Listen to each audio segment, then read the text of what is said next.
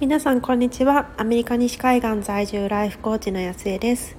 コーチングは自分が本当に大切にしたいものとつながること。自分が本当に叶えたい未来へと歩んでいくこと。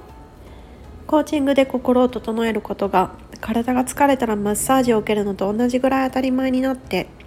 大切にしたいものを大切にして本当に叶えたい夢に進んでいき自分も周りも幸せにできる人を増やしたい。そんな思いでコーチングについてお話ししています、え、皆さんこんにちは。今こちらは4月の18日火曜日の朝、えー、もうちょっとで9時になるところです。であの今私ほとんど花粉症はないんですけれどもなぜかなんか年に 1, 1日か2日ぐらいだけものすごいなんかあのティッシュと離れられないみたいな時があってちょうど今そんな時期なのでちょっと鼻声で聞き苦しいかもしれないんですけれどもご容赦いただければと思います。今日は昨日の投稿であのインスタグラムの投稿であげたえー、アメリカ西海岸で見つけたしなやかな生き方ということについてお話ししてみたいと思います。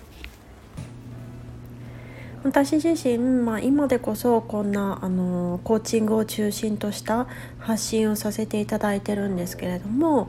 まあ、日本でその会社員時代だったりした時には、まあ、それこそまあなんか当時企業戦士というのはちょっと死後かもしれないんですけれどもそんなまあ会社のその仕事が中心の生活をしていましたし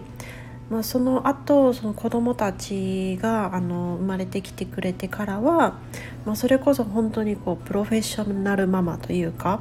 こう子どもたち中心の生活っていうのをしていたんですよね。なのでこう今回投稿させていただいたようなしなやかな生き方っていうのには、まあ、ちょっとあの程遠い生活をしていたっていうところはあります。今回の駐在期間はもう、えっと、2年ちょっと経過2年半ぐらい経過したところなんですけれども合計で結局そのアメリカ西海岸の生活が今は5年半ぐらいになっています。でその中で最初はそのまあちょっとお客さん的なところからこの生活が始まってで今はもうこう自分のこう何て言うんでしょう第二の自然体みたいな感じにまで落とし込めているんですけれどもそんな感じで、まあ、徐々に徐々にこう本当に周りどんな環境に身を置くかって本当に大きくてでこのアメリカ西海岸だったからこそしかもなんか大都市でもなくって、まあ、これがね多分ニューヨークとかシカゴとかあどこなんだろうな他なんかそういう大きい大きい都市だったら結局こう東京にいた時とあんまり変わんなかったかもしれないんですけれども、まあ、西海岸でかつそこまでこう大都会でもないっていうところに住んでいたからこそ見つけられたそんなしなやかな生き方っていうのを紹介しています。でそれには4つ大きくこう要素があるなっていうふうに考えてるんですけれども1つ目は中心は自分の心地よさっていうところ。で2つ目は快楽ではなくて喜びであるっていうところ。そして3つ目が物よりも時間。4つ目は人生に正解はない。この4つの要素がこう大きくそのしなやかな生き方に必要なんじゃないか、まあ、こういう生き方がしなやかさにつながってるんじゃないかっていうふうに思うところです。では一つずつあのお話ししていきたいと思います。で1つ目の中心は自分の心地よさっていうところなんですけれどもなんかこれは以前のところと比べた方が一番分かりやすいかなっていうふうに思います。でそれまでのところではやっぱりこう自分がいかにこう世間体だったりですとか社会にこう初回から言われてるこうこうあるべきっていうところに、まあ、縛られていてこう自分自身がそれに対してどう感じるかとかこうそれを聞いた時にどんな感情が浮かんでくるかとかそういうところは全くこう気にしないようにしていたというか、まあ、気に気にするものだとさえ気づいてなかったっていうところがあります。まあ、普通にいい学校に行ってでいい会社に勤めてでみんなからすごいね2人とも夫婦2人ですごいねみたいなことを言われながら、まあ、それをある意味こう受け取るのが当たり前になりながらその中でじゃあ自分はもっともっと何ができるか？そんな風にこう自分の成長だけあの見ていたつもりだったんですけれどもそれって結局世間的にどういうものが、まあ、ある意味正解みたいな風に思われていてでそれをなぞっているだけでその枠組みの中でどういう風にやっていこうっていう風にやっていただけだなっていう風に気づきました。であの翻ってこちらの人って結局何て言うんでしょうこうこうあるべきっていうものがやっぱりこうすごくこう人種も違うしバックグラウンドも違うしそういう方々がこう集まっているそれが自然な環境になっているからだからこう一律のそのこういうものが正しいはずみたいなものってやっぱりないんですよね。でそうすると何をこう自分の中で軸を軸としているかっていうところはやっぱりま西海岸っていうところもあるんでしょうけれどもやっぱりこう自分がどういうふうに感じているのかしかもそれもこう頭で論理的に考えてっていうよりはどちらかというと感覚的なもの体の感覚というか、まあ、自分が心地いいかどうかなんかそちらをなんか重要視していてでそれがこういい意味で肩の力が抜けていてでだからこそ自分をこう自分の力を発揮できているそんなこういい循環が生まれているなっていうのを目の当たりにしたんですよね。でそうすると今までこう枠組みの中でどういうふうにやっていこうっていうこう頭でどちらかというと生きていた人間なんですけれどももっとこう自然に何て言うんでしょうこうしなきゃいけないっていうふうに思ったからとかじゃなくって自然とあいいなっていうふうに感じてであの自分の心に素直になれるようになっていきました。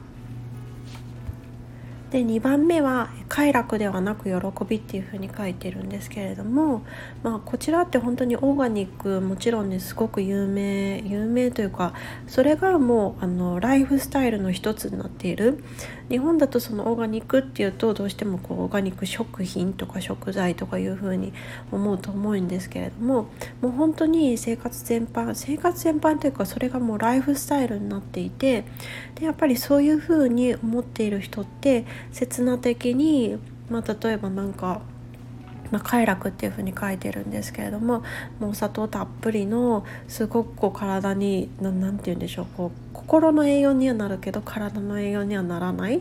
みたいなものをこう食べがちじゃなくってそれよりはもうちょっと何て言うんでしょうこうビーチの近くに行ってでなんか日光浴しながらちょっとあのお水を飲んでみたいななんかそういうこう喜びの方で何かあるとこう時間を過ごしたいなっていうふうにこう思っている。なんかそんなライフスタイルとしてのオーガニックっていうところに出会えたことで何て言うんでしょうこう自分がいかになんか一時的な刹那的なその快楽の方にこう気晴らしっていうとどうしてもそっちの方に行っていたかに気づけたしじゃあそうじゃないこうもっとじんわりとするまあなんかじわるとかよく言うと思うんですけれどもなんかそういうものって何なんだろうってこうそういうものになんか自然と変わっていくことができたっていうのが2番目になります。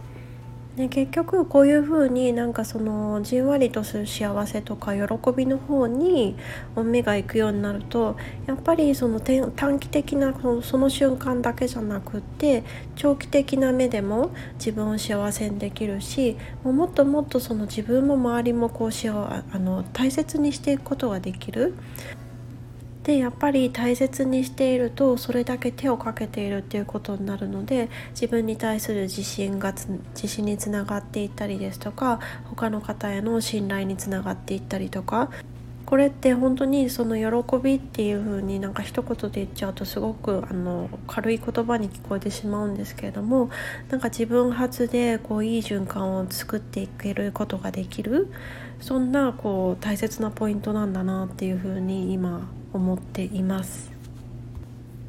で3番目はもう物より時間。これは本当に本当になんかこう東京から離れたことでなんかすごく得たものだなっていうふうに思うんですけれどもやっぱり日本のものってこうキラキラしてるし何を見てもこうおしゃれに見えるし逆になんかアメリカから持って行ってるものって日本にたくさんあるはずなんですけれどもなぜかなんか日本で見るとすごいいいものに見えるんですけれどもアメリカで見ると何だろうあんまりいまいちみたいな感じに見えてしまうっていうところもあってなんかそうなるとなんだ物にお金をかけなくなるともうそれこそそのお金のかあの使い方が変わってで経験とかその時間に対してお金を使うようになっていくんですよね。で特にはなんかなんて言うんでしょうもう本当にこっちの人って別にブランド物をめちゃくちゃ持ってるわけでもないしもちろん何て言うんでしょうシンプルな装いの方が多いんですけれども、まあ、シンプルって別に手抜きなわけではないのでその素材にこだわっていたりとかこう自分なりのスタイルは持ってる人がとても多いんですけれどもでもこう人に見せるためというよりも先ほどのその1番目じゃないんですけれどもこう自分が心地いいかどうかっていうところでものすごくこうリラックスしてるんですよね。こう虚勢を張っていないというかなんかそんな感じなので。でやっぱりそういうライフスタイルになっていくとこう自分もそうですし、まあ、誰とどんな時間を積み重ねていくのかそんなこう経験だったり時間の使い方っていうところとかあとはその自分のことだけではなくって周りの人とどんな時間を使っていけるのかそんな、ま、周りの人に対する感謝とか気遣いとかそういうものに目が行くんだなっていうふうに感じています。で一番最後4番目はやっぱり人生に正解はないっていうふうに気づいたこと。一人一人間違って当たり前そのバックグラウンドも違うし人種も違うっていうのででも別に何て言うんでしょうまあ一時期ねもちろんこちらでもヘイトとかはあったんですけれどもでもこう通常に普通に戻ってくるとやっぱりその違うから違うのは当たり前だしその違いこそが自分がスペシャルであるゆえんなんだっていうふうにこう感じている方が多いんですよね。でそれを言葉で言っているというよりは、まあ、ことあんまりねそんなこと言葉で聞くことはないとは思うんですけれども本当になんか服装であったり行動だったりににじみ出てるんですよね。からなんかそういう風になんだろう違っていいし違うからこそスペシャルなんだ。そういう風に思っていると、まあ、当時私がなんかあもうなんだろう通常のなんかレールから外れてしまったみたいな思いを強く思ってたんですけれども別にその普通っていうものもないし違って当たり前だしこうあるべきっていうふうに思ってたけれども別にそれが正解じゃないし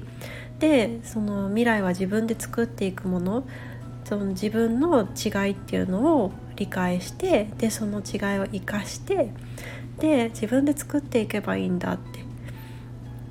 なんかそういうふうに思うとなんだろう。なんかねすごい何々すべきっていう感じで、まあ、1番目のその自分の心地よさっていうところにもまたつながってはいくんですけれども本当ガチガチに凝り固まってそれこそ重たい鎧を着ているみたいな感じだったのがもうなんかそれはもういらないっていう風に離れることができたのですごくこう、うん、体のその感覚的にも身軽になりましたし心も軽くなったし。やっぱりこう正解を追い求めないけど自分は自分なんだっていう風にあに理解することが本当に大切なんだろうなっていう風に思っています。それってね本当にまあ結局のところその誰が自分の人生の主役なのか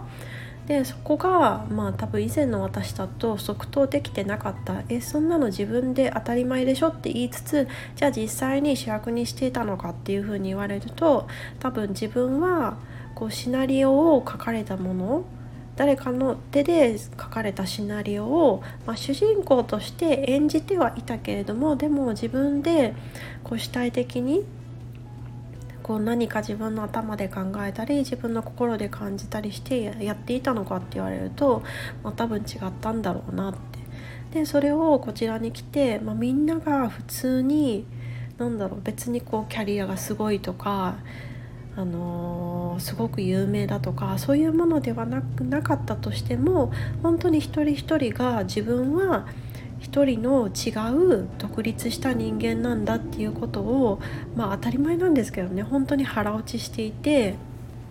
で自分で自分の人生の脚本を書いてで演じている。なんかそんなものを目の当たりにしてあやっぱりあの誰が自分の人生の主役なのかこれによってこうもなんか生き方だったりとかその人生に対する姿勢っていうのが変わってくるんだなっていうふうに日々実感をしているところです。ということで今回はアメリカ西海岸で見つけたしなやかな生き方というところをあの昨日インスタグラムでポストしたんですけれどもそれについてお話ししてみましたどなたかの考えるきっかけになっていたらいいなっていうふうに思います。ということで今日も皆さん一日素晴らしい一日にしていきましょう。